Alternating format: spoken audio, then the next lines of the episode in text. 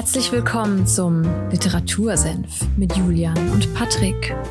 Holt euch was zu trinken, setzt euch hin, legt die Füße hoch.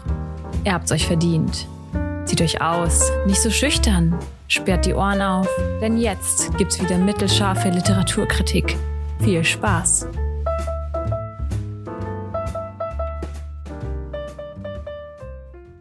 Hallo und damit herzlich willkommen beim Literatursenf. Folge 36 am 24.01. im neuen Jahr.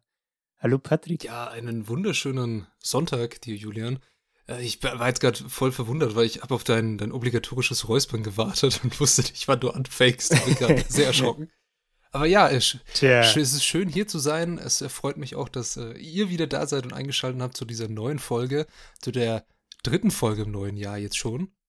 Und. Es ist nicht die vierte verdammt, sogar? Es ist die vierte, glaube ich. Ist Schon, es die gell? vierte? O Obstacle is the way. Ja. Äh, Klassenzimmer. Ja. Elend. Ja, okay, wir sind in der vierten Folge. Es tut mir leid, mein Kopf ist noch woanders. Der ist äh, noch in irgendwelchen chemischen Formeln. und heute haben wir wieder viel vor mit euch und heute geht es um ein Buch von mir. Und zwar um das Buch Der alte Mann und das Meer von Ernest Hemingway. Und wieder die Frage an dich, Julian. Kennst du dieses Buch? Was schätzt du? Also bei dem Buch würde ich sogar wirklich schätzen, dass du zumindest den Namen vielleicht mal gehört hast. Ja, den, Na den Namen kenne ich irgendwie tatsächlich. Ich kann dann aber überhaupt nicht zuordnen. Okay, Ernest Hemingway, der Autor, sagt dir dir was? Ja, ja, wie gesagt, so, der ja. Name ist mir irgendwie bekannt, aber ich kann dann nirgendwo zuordnen. Und ich wüsste auch nicht, ob ich von dem schon was gelesen habe. Ich glaube nicht. Ah, Okay, dann ja, geh mal kurz zum Autor Ernest Hemingway. Vielen, die vielleicht hier zuhören, der ist er wahrscheinlich schon bekannt, aber für alle die und auch für dich, die ihn noch nicht kennen, er ist mit einer der bedeutendsten amerikanischen Autoren der Neuzeit. 1899 geboren, 1961 dann gestorben. Er ist 61 Jahre alt geworden, hat Selbstmord begangen 1961 und äh, sich mit einer Schrotflinte, glaube ich, erschossen. Und Mhm. das hat er, ja, das war, warum er das gemacht hat, wurde danach, nachdem man seine Werke ein bisschen analysiert hat und ihn auch als Menschen in gewisser Weise so klar, dass er, er ist ein sehr realistischer Mensch und er hat an sich und seinen Körper auch immer die, ja, die Voraussetzungen gesucht oder auch den Anspruch gehabt, du musst funktionieren und du musst arbeiten. Und er hat gemerkt, okay, es geht nicht mehr. Ja, und dann hat er Mhm. Seine einzige logische Konsequenz war, hm, wenn ich nicht mehr schreiben kann, dann muss ich mein Leben wohl beenden. Sehr tragisches Ja, ich habe ich hab mir zur Vorbereitung hast du mir zwei, zwei Videos. ja, wunderschöne Videos, ne? Das eine vom BR Alpha oder was? das Genau. war. Den, den Typ habe ich auf doppelte Geschwindigkeit gestellt, weil der so langsam war. Und beim anderen, das war irgendwas englischsprachiges. Auf jeden Fall haben die da erzählt, dass er vor allem zu, seinen späteren Jahren äh, eigentlich dann schon fast nur noch funktionaler Alkoholiker war, Ja. nennt man das so. Also Alkoholiker, aber er hat trotzdem halt noch gewissermaßen funktioniert. Und irgendwann, also funktioniert im Sinne von, er war fähig zu arbeiten und zu schreiben, ne?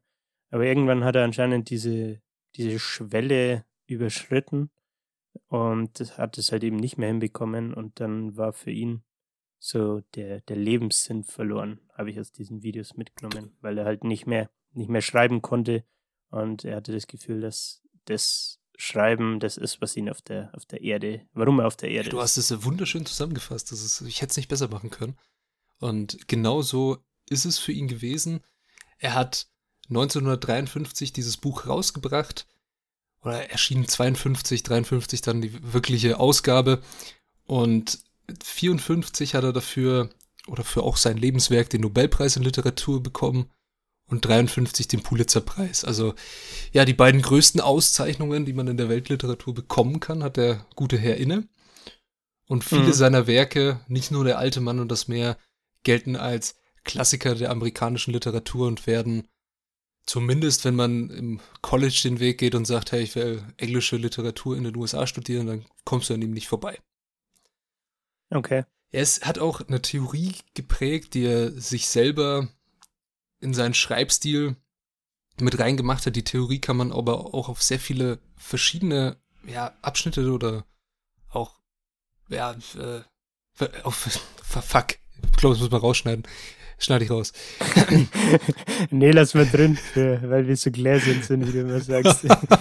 okay, wir sind so gläsern. Ich hatte einen Versprecher, er hat eine Theorie, eine Schreibtheorie geprägt und die heißt Eisberg-Theorie. Ich weiß nicht, ob du die kennst, vielleicht aus einem anderen Kontext. Sagt dir die was?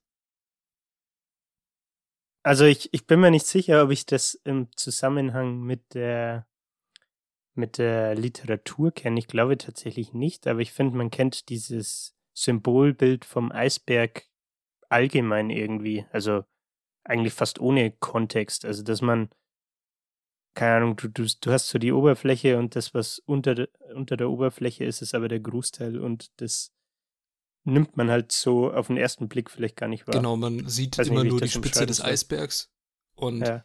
Ja, das genau. kann man ja zum Beispiel auch anwenden auf irgendwelche Leute, die jetzt sehr erfolgreich sind. Man sieht, aha, die haben viel Geld. Man sieht aber nicht, durch was sie, durch welchen Prozess sie vielleicht gegangen sind. Um jetzt auf die mhm. ja, ganzen Biografien, die wir schon besprochen haben, zurückzukommen. Und Hemingway, sein Schreibstil ist sehr nüchtern und sehr detailliert und sehr realistisch. Also er versucht, möglichst nur den Leser das sehen zu lassen, was die Spitze des Eisbergs ist.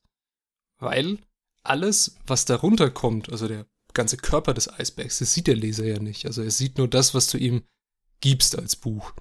Die Verbindung mhm. zu deiner Figur und zu der Geschichte hast nur du als Autor.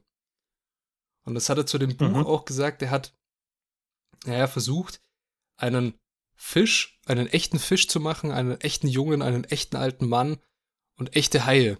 Aber sie durften nicht so echt und wahr sein, dass sie irgendwas bedeuten, weil wenn sie so krass in der Geschichte hervorstechen, dann könnten die wieder eine symbolische Bedeutung haben. Und um das vielleicht ein bisschen mhm. greifbarer mhm. zu machen, schauen wir uns ein anderes Buch kurz an, zu dem er oft verglichen wurde mit der Geschichte, und zwar Moby Dick von Melville. Das, ich sag mal, der Begriff Moby Dick kennst du wahrscheinlich, oder? Ja, ja. Der, ja. der weiße Wal, Captain Ahab, der ihn jagt und sein Leben damit ver verschwendet, sozusagen diesen Wal zu jagen, aber der Wal ist ihm immer einen Schritt voraus. Und der Wal in Moby Dick wird eher als sehr göttlich dargestellt. Er ist die unbändige Kraft der Natur und das Ausgeliefertsein des Menschen. Und eben genau mhm. das hat Hemingway versucht zu vermeiden. Weil er wollte nicht, dass Leute da reininterpretieren, dass seine Geschichte irgendwas Göttliches hat, oh Wunder, oh Wunder, haben doch welche gemacht. Weil, wenn du es so nüchtern und, sag ich mal, realitätstreu hältst, dass keine festgelegte Interpretation da ist, lässt ein Buch natürlich viel Möglichkeit offen, irgendwas rein zu interpretieren. Mhm. Ich finde, das, das macht jetzt so den Eindruck, als hätte er mit diesem, mit dieser Eisberg-Methode oder wie das genannt hat, Theorie, äh, versucht, die, die Geschichte des Buchs so zu schreiben, dass es keinen Inter Interpretationsspielraum gibt und die, die Personen und die Geschichte halt irgendwie, wie soll man das sagen, ganz neutral irgendwie ist. Ja. Aber genau dadurch, wenn ich dich jetzt richtig verstanden habe, hat er eigentlich das Gegenteil. Genau. Also er hat das geschafft, was er eigentlich vermeiden will, nämlich dass der Leser reingräbt in den Eisberg und sich denkt, okay, was ist unter der Oberfläche? Warum mhm. macht dieser alte Mann jetzt das oder was könnte das bedeuten?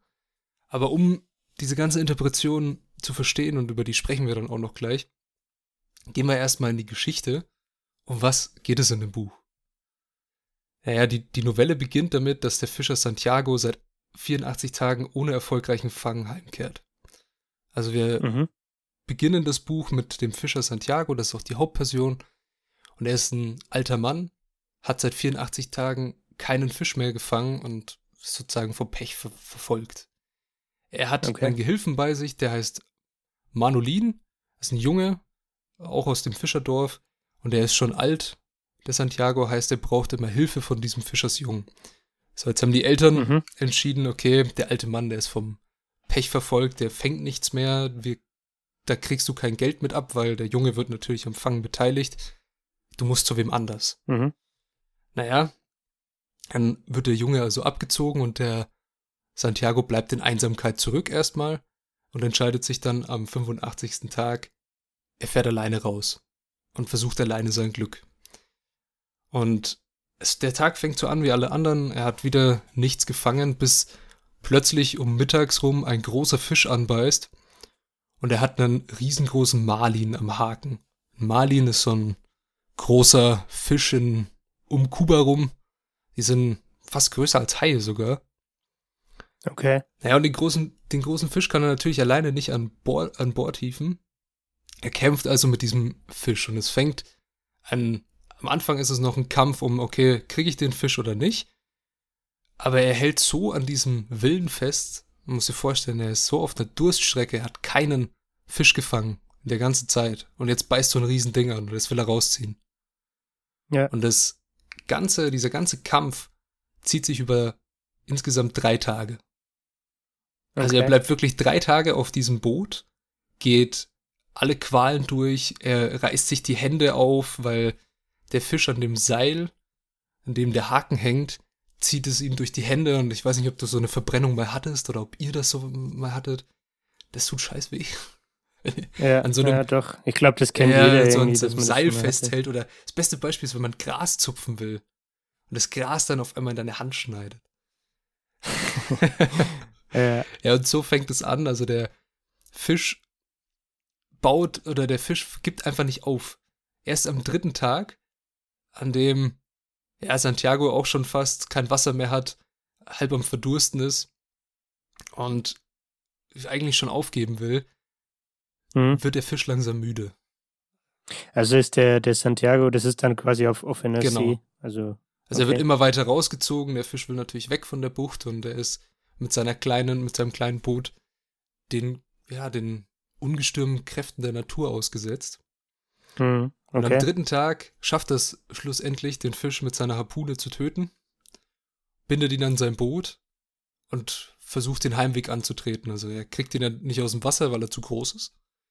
Und er Mhm. denkt sich, ja, dieser Fisch, der wird viele Leute ja, satt machen und auch einen guten Preis bringen und das ist einfach ein guter Fang. Ja, und sein, sein Ansehen wieder, wieder, wie sagt man, herstellen, Genau. wiederherstellen. Obwohl er dem Fisch auch eine, eine große Würde zuspricht. Also er durch diesen Kampf, den er mit ihm gefunden, gefochten hat und diese Verbindung, die er mit ihm aufgebaut hat, er nennt ihn, nach, äh, als er dann auch anfängt, ein bisschen zu halluzinieren, einfach mal Bruder. Und ja, ja, es ist, du musst dir vorstellen, er ist auf dem Meer alleine. Der Fisch ist der einzige, ja, das einzige lebende Wesen, das so neben ihm ist. Und er baut halt dazu eine Verbindung auf. Da gibt es auch ein witziges Zitat. Das will ich hier in dem Moment gleich mal einwerfen. Okay. Hast du es auf Deutsch oder Englisch? Ich habe es auf? Deutsch gelesen, die Zitate habe ich auf Englisch rausgesucht, weil da gab es mehr zu finden. Und ich habe das Buch vor ein paar Jahren schon gelesen. Und dann Mhm. hätte ich jetzt das ganze Buch nochmal durchblättern müssen. Darum gibt es Ja. das Zitat jetzt auf Englisch. Okay. Fish, he said, I love you and respect you very much, but I will kill you dead before this day ends. Und so war das, war seine Beziehung mit dem Fisch. Ja, Und auch mit den anderen Ja. Tieren, die sich auf dem Boot niederlassen. Also fängt natürlich an, Selbstgespräche zu führen. Er sagt einmal, als ein Vogel sich setzt, Take a good rest, small bird, he said. Then go and take your chance, like any man or bird or fish. Okay. Also er fängt auch nicht an, den Vogel zu töten, sondern er respektiert ihn in der Hinsicht. Obwohl er ja alleine ist, Ja. ohne was zu essen. okay. Ja. Ja, und dann geht's weiter. Man denkt jetzt, oh, er kommt jetzt bestimmt mit dem Fisch zurück. Alle sind happy, dass er mal wieder was gefangen hat. Aber der Fisch ist ja natürlich verletzt. Er hat ihn ja mit seiner Harpune erwischt. Und er zieht eine Blutspur Mhm. hinter sich her. Und was passiert, wenn Tiere im Wasser oder wenn Blut im Wasser ist? Naja, es lockt Haie an. Ja. Und am Anfang kommen erst ein paar Haie und kreisen so um das Boot. Und der erste Hai, der kommt, das ist ein großer Makohai. Das äh, ja, ist ein bisschen, auf jeden Fall kleiner als ein weißer Hai, aber schon ein großes Tier. Mhm. Und den schafft er dann noch mit seiner Harpune zu töten, verliert sie dabei aber. Doch auch ohne die Waffe schafft es wiederum drei weitere Haie zu töten mit Hilfe von einem Messer. Das zerbricht ihm dann. Und dann mit einem Knüppel versucht er weitere Haie zu erschlagen. Also er hat insgesamt schon vier Haie auf dem Gewissen. Und ohne mhm. großen Erfolg mit seinem Knüppel muss er dann, versucht er trotzdem weiterzumachen. Aber die Haie geben nicht auf, es kommen immer mehr und fressen den Fisch langsam auf. Und als er schließlich heimkommt, ist der, der Fisch nur noch ein großes Skelett. Okay. Naja, und dann schleppt er sich wieder ins Dorf, schultert den Mast seines Bootes, alle sind erstmal fassungslos, dass er über, wo er die ganzen Tage war und dass er diesen, dieses Skelett da mitgezogen hat. Mhm. Ja, und dann kommt auch sein Gehilfe, der Manolin, wieder. Und er sorgt sich um den alten Mann. Und er bricht in Tränen aus, als er ihn dann in seiner Hütte sieht, schlafend und mit aufgerissenen Händen. Dann bringt er ihm die Zeitung und den Kaffee. Und nach dem Erwachen Santiagos versprechen sich die beiden, wieder zusammen zu fischen. Also er hat sozusagen okay. den Respekt seines Gehilfens wieder. Ja. Und ja, hat es geschafft, einen Fisch zu fangen, wenn er ihn auch nicht lebendig ans, ähm, ja, ans Ufer gezogen hat. Ja. Und das ist eigentlich ja. die ganze Geschichte.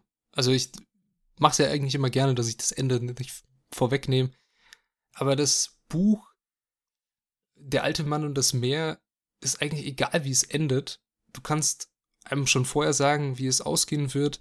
Es ist so eins dieser Bücher, wo der Prozess interessant ist. Hm, wollte ich auch gerade genau. sagen, tatsächlich. Also das, ich habe mich nämlich auch, als du es jetzt erzählt hast, die ganze Zeit gefragt, erstens, wie, wie, wie viele Seiten hat das Buch? Nicht viele. Und zweitens, okay, und zweitens, wie ausführlich oder allgemein, wie beschreibt er denn diesen, ich sag mal, Prozess, dass er jetzt diesen Fisch erst, also sagen wir mal, erst er fängt mit dem Kampf an, äh, dann tötet er den, äh, ich habe vergessen, wie der Fisch heißt, den Fisch. Und tritt quasi die Heimreise an und dann kommt der, der zweite Teil mit den, mit den Haien, dass er versucht, die zu töten und von seiner Beute quasi abzuhalten. Und das ist jetzt im ersten Moment schnell erzählt, ne? Ja. Und dann, dann habe ich mich gefragt, wie, wie ausführlich er, da, er da, darauf eingeht. Also Hemingway, muss man dazu sagen, ist ein Meister der Kurzgeschichten. Und das ist eine Kurzgeschichte, das ist eine Novelle okay. mit, ich muss jetzt lügen, ich habe das Buch jetzt gerade nicht vor mir liegen. Es sind knapp über 100 Seiten. Und es mhm. liest sich sehr schön, sehr einfach. Und naja, Hemingway verfolgt eine Sprache, die sehr klar ist, sehr genau und nicht romantisierend. Also er bleibt immer sehr oft nüchtern und, mhm. und bringt alltägliche Gegenstände in den Fokus, wie jetzt beispielsweise die Harpune oder den Mast oder das Schiff oder das Meer. Ja. Also es wird wenig romantisiert in dem Buch. Es ist zwar schon ausführlich beschrieben, man erlebt die Leidensgeschichte des Santiago hautnah mit. Und man bekommt sehr viel über die Person mit, wie er tickt, wie er mit dem Fisch auch umgeht. Also er sieht den Fisch ja nicht einfach nur als Beute an, sondern er respektiert ihn für seinen Kampf. Denkt sich dann, okay, ich muss diesen Fisch jetzt zurückbringen, weil er hat mir jetzt drei Tage abverlangt meines Lebens und ich habe gewonnen, ja. so nach dem Motto. Also zu deiner Frage, das Buch ist in meinen Augen, ich habe es jetzt auf Deutsch gelesen, auf Englisch kann ich dazu jetzt leider nicht sagen, aber die deutsche Übersetzung ist sehr, sehr schön geschrieben. Und es ist wirklich eine, eine tolle Geschichte. Es ist so ein, ja, ein Buch, das man auf einen Tag klar lesen kann. Das sind 100 Seiten, das liest man in ein paar Stunden, mhm. wenn überhaupt. Aber was jetzt das Wichtige daran ist, wenn wir jetzt uns wieder die Eisbergtheorie in den Hinterkopf rufen, kann man in dem Buch viel erkennen und viel rauslesen. Und was ist je nachdem, wie man, sag ich mal, geprägt ist. Und es haben verschiedene Leute da was rausgelesen. Manches hat Hemingway nicht okay. so gefallen, manches schon. also zum Beispiel, was ihm okay. nicht so gefallen hat, ist der biblische Kontext. Es gibt Manche Leute, ja. die haben gesagt, okay, es ist wie im Schicksal Hiobs im Alten Testament und, der, und eine Episode aus dem Leben Christi. Es geht um die Geschichte des alten Mannes, um das Thema der Versuchung, des Ausharrens und der Bewährung. So, du hast, die Versuchung ist, schneid den Fisch los, fahr wieder nach Hause. Ausharren, mhm. Harre aus und warte, dass der Fisch wirklich, dass er aufgibt, dass du gewinnst. Und Bewährung, die Haie kommen, du hast gewonnen. Der Kampf ist zwar vorbei, du hast eigentlich den Kampf gewonnen, aber den Krieg nicht. Ja, ja, okay. Und die Beziehung zwischen Mensch und Gott, das wollte Hemingway nie wirklich in seine Bücher bringen, weil er nicht religiös war. Hm. Aber. Hm. Wenn, ja.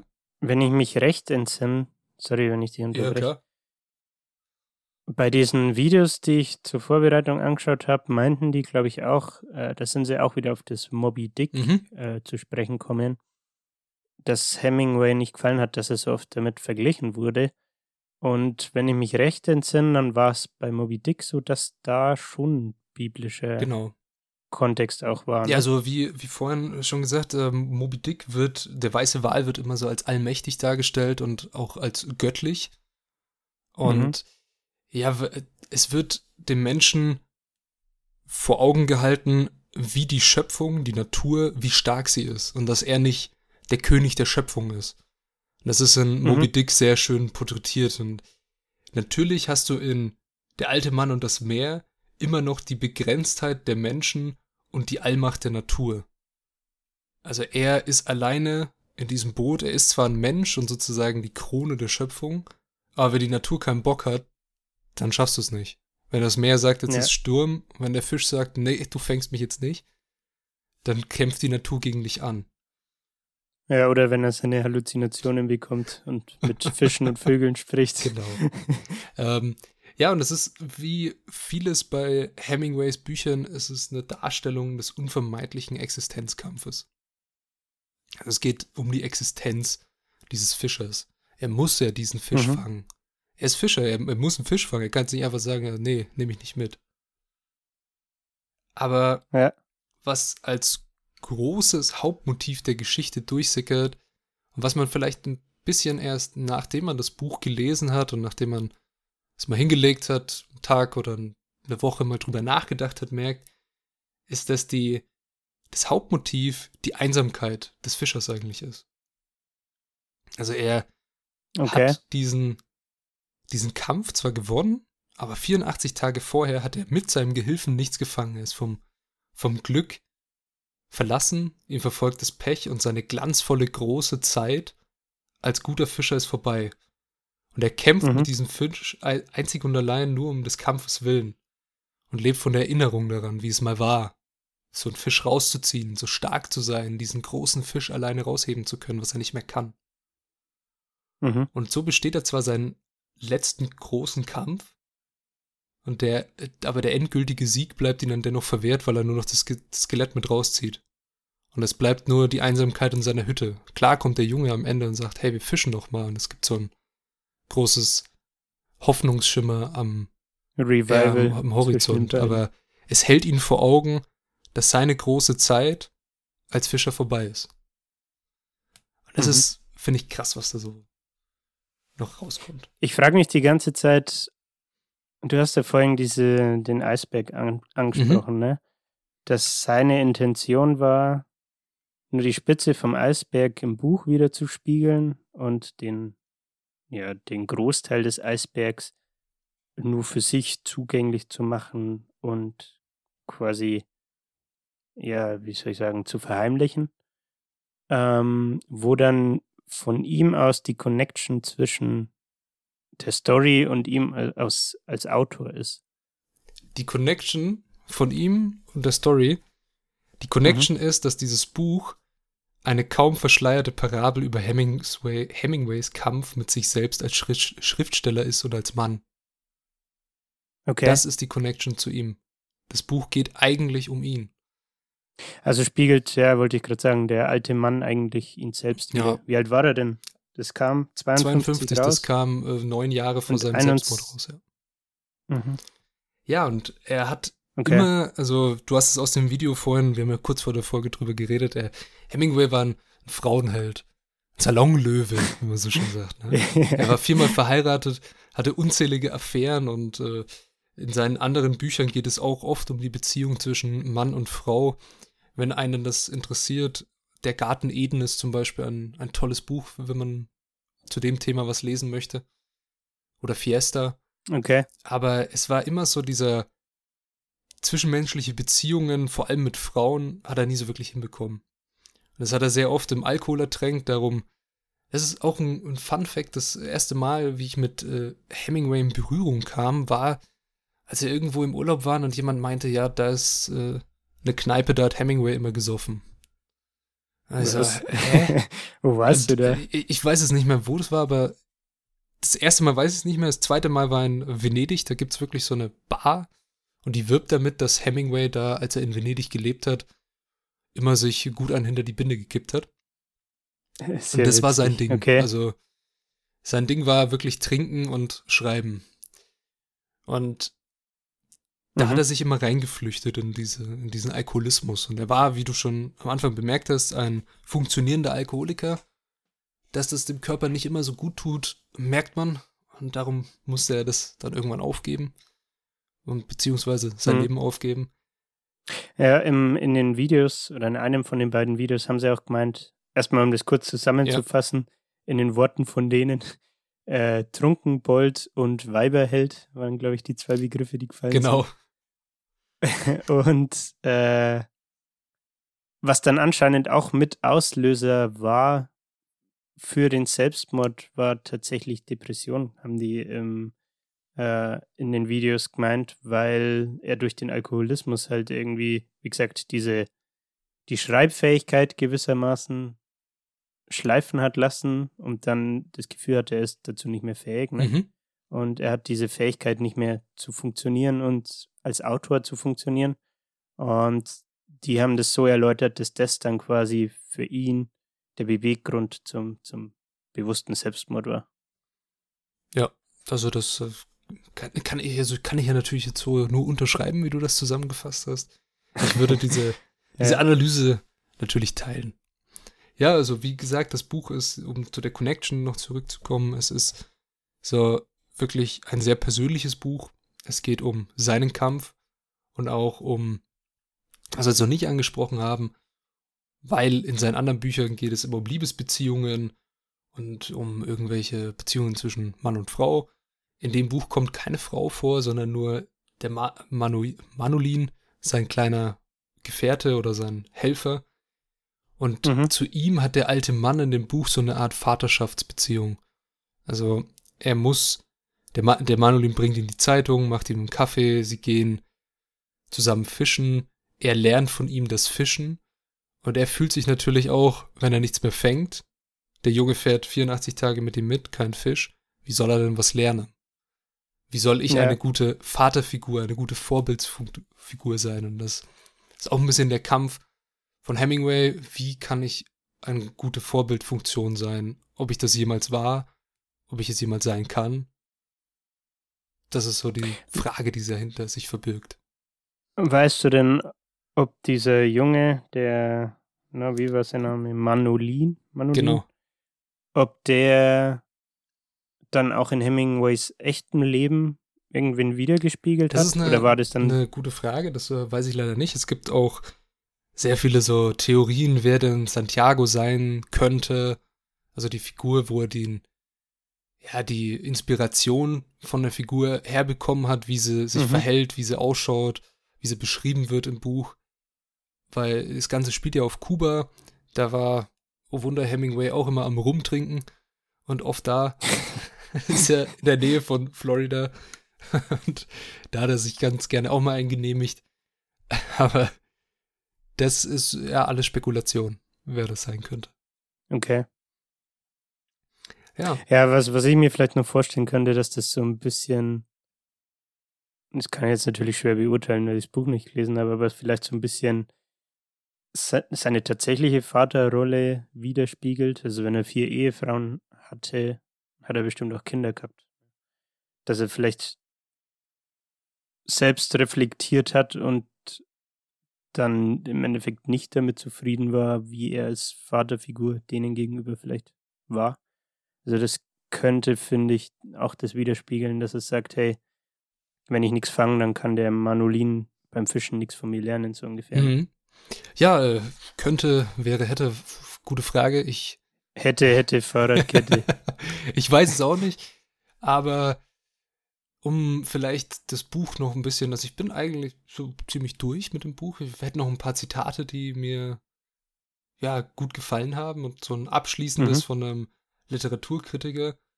Und ich würde noch sagen, für wen das Buch eigentlich was ist, weil darum geht es ja. Lest dieses Buch.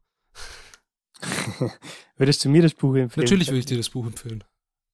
Natürlich. Es ist ein okay. wunderschönes Buch. Es ist eine, ja, man muss kein Hemingway-Fan sein. Man kann auch sagen, boah, die Geschichte interessiert mich eigentlich nicht, alter Mann, der einen Fisch fängt.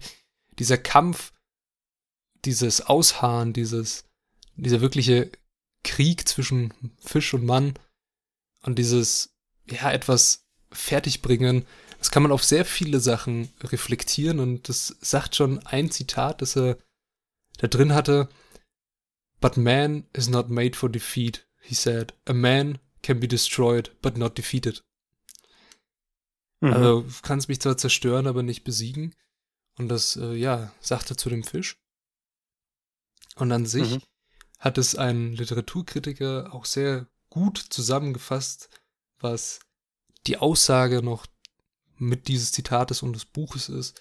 It concludes with a strong message that a man can be destroyed but not defeated, and in spite of all odds faced in modern life, man must endure, struggle and fight for his survival.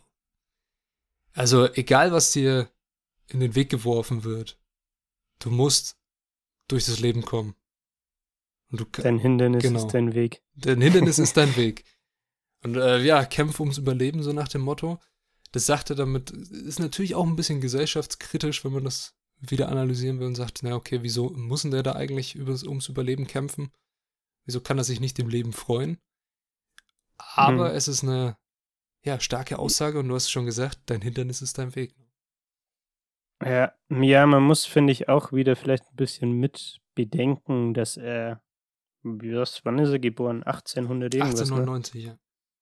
Und 1961 gestorben. Ne? Dann hat er wieder bei der Weltkriege mitgemacht, so wie der Herr Kästner auch.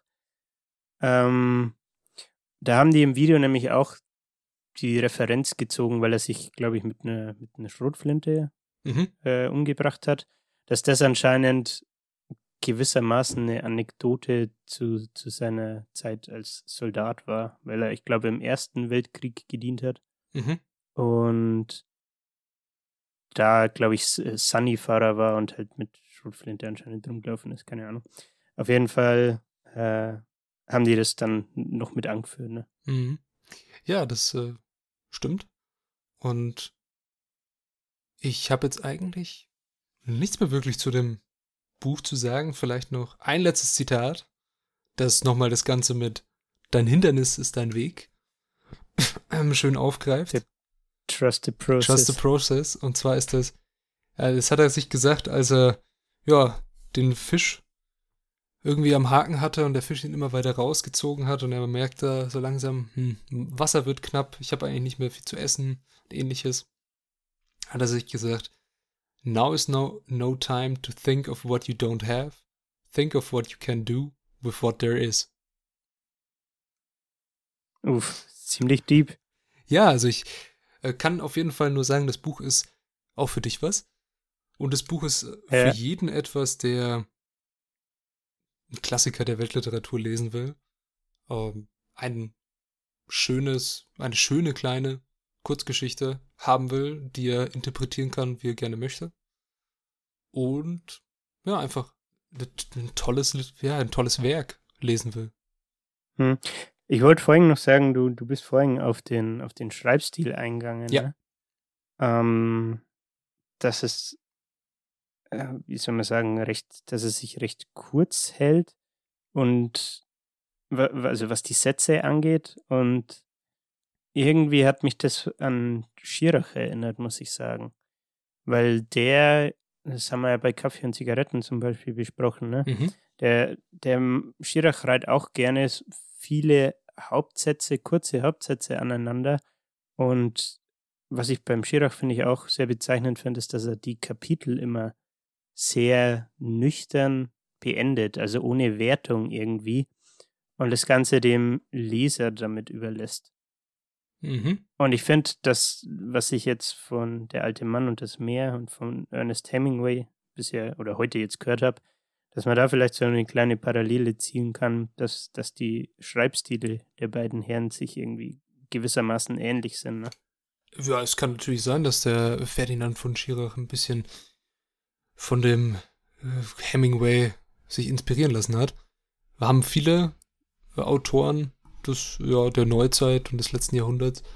Er gilt nicht umsonst als einer der besten amerikanischen Autoren, beziehungsweise hat nicht umsonst Hm, Literatur-Nobelpreis, ne? Ja, das stimmt auf jeden Fall. Ja, äh, von mir gibt's an der Stelle noch wenig zu sagen. Also, wie gesagt, vielen Dank fürs Zuhören und ich hoffe, ihr holt euch dieses Buch und lest es selber und hört euch nicht nur diesen Podcast an und denkt euch, okay, jetzt weiß ich alles, sondern lest auch ein bisschen, weil ich weiß, dieses Buch wird auch ganz gerne mal in der Oberstufe besprochen und sonst irgendwo.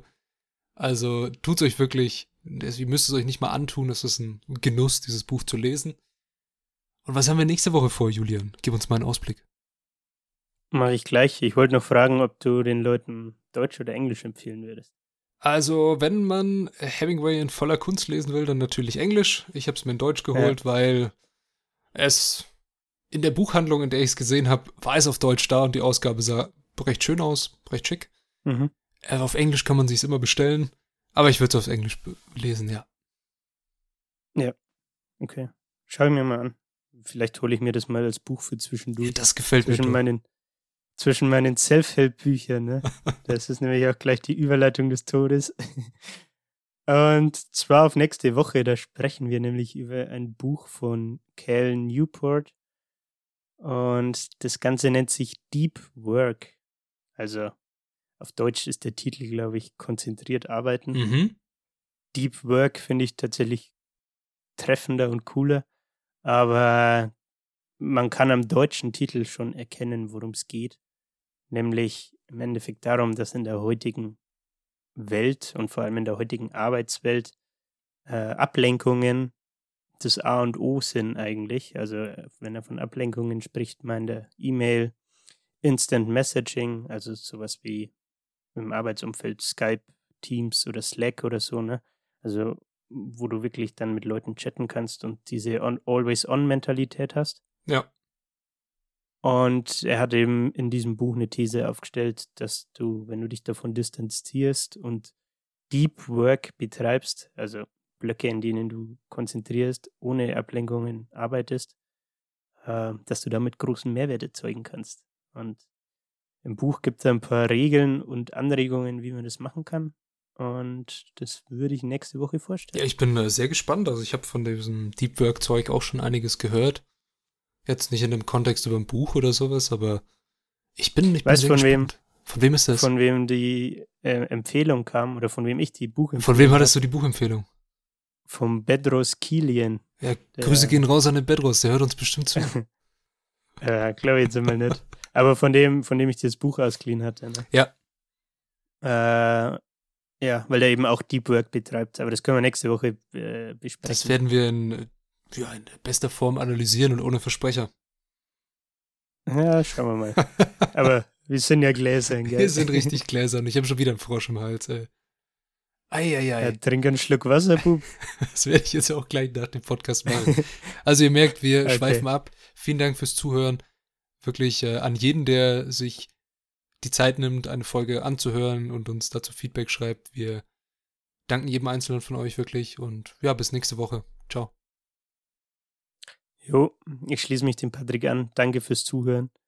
Ähm, wenn ihr Content vom Literatursenf haben wollt, checkt uns gerne mal auf Instagram aus. Da posten wir im Moment die Buchcover zum einen, dann aber auch noch Ausschnitte aus dem Podcast und Zitate.